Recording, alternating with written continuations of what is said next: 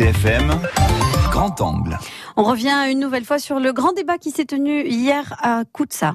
Presque six heures d'échange entre le chef de l'État et les élus présents, des échanges qui ont principalement porté sur les problématiques insulaires. Voici un petit condensé de certaines interventions préparées par Olivier Castel. Première phrase choc, celle de Paul-Marie Bartoli. Le maire de Proubia adjure Emmanuel Macron de ne pas reculer sur la question de l'inscription de la Corse dans la Constitution.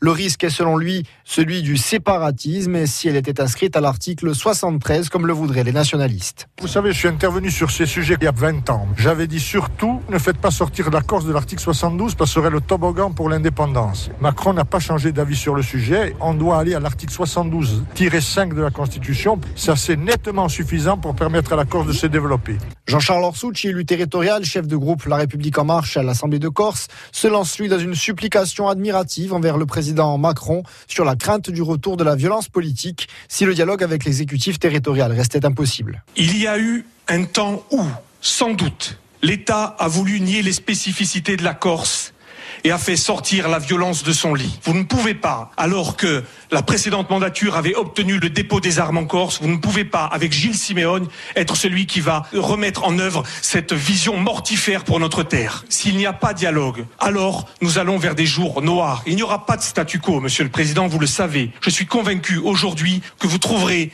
les moyens de nous sortir par le haut de cette crise dans laquelle nous sommes en train de nous enfermer. Autre problématique abordée par les maires, moins brûlante mais tout aussi politique, le rural. Le maire de Guizogne, dont Marc Albertini, demande une zone fiscale spécifique pour la montagne de sorte à relancer l'économie.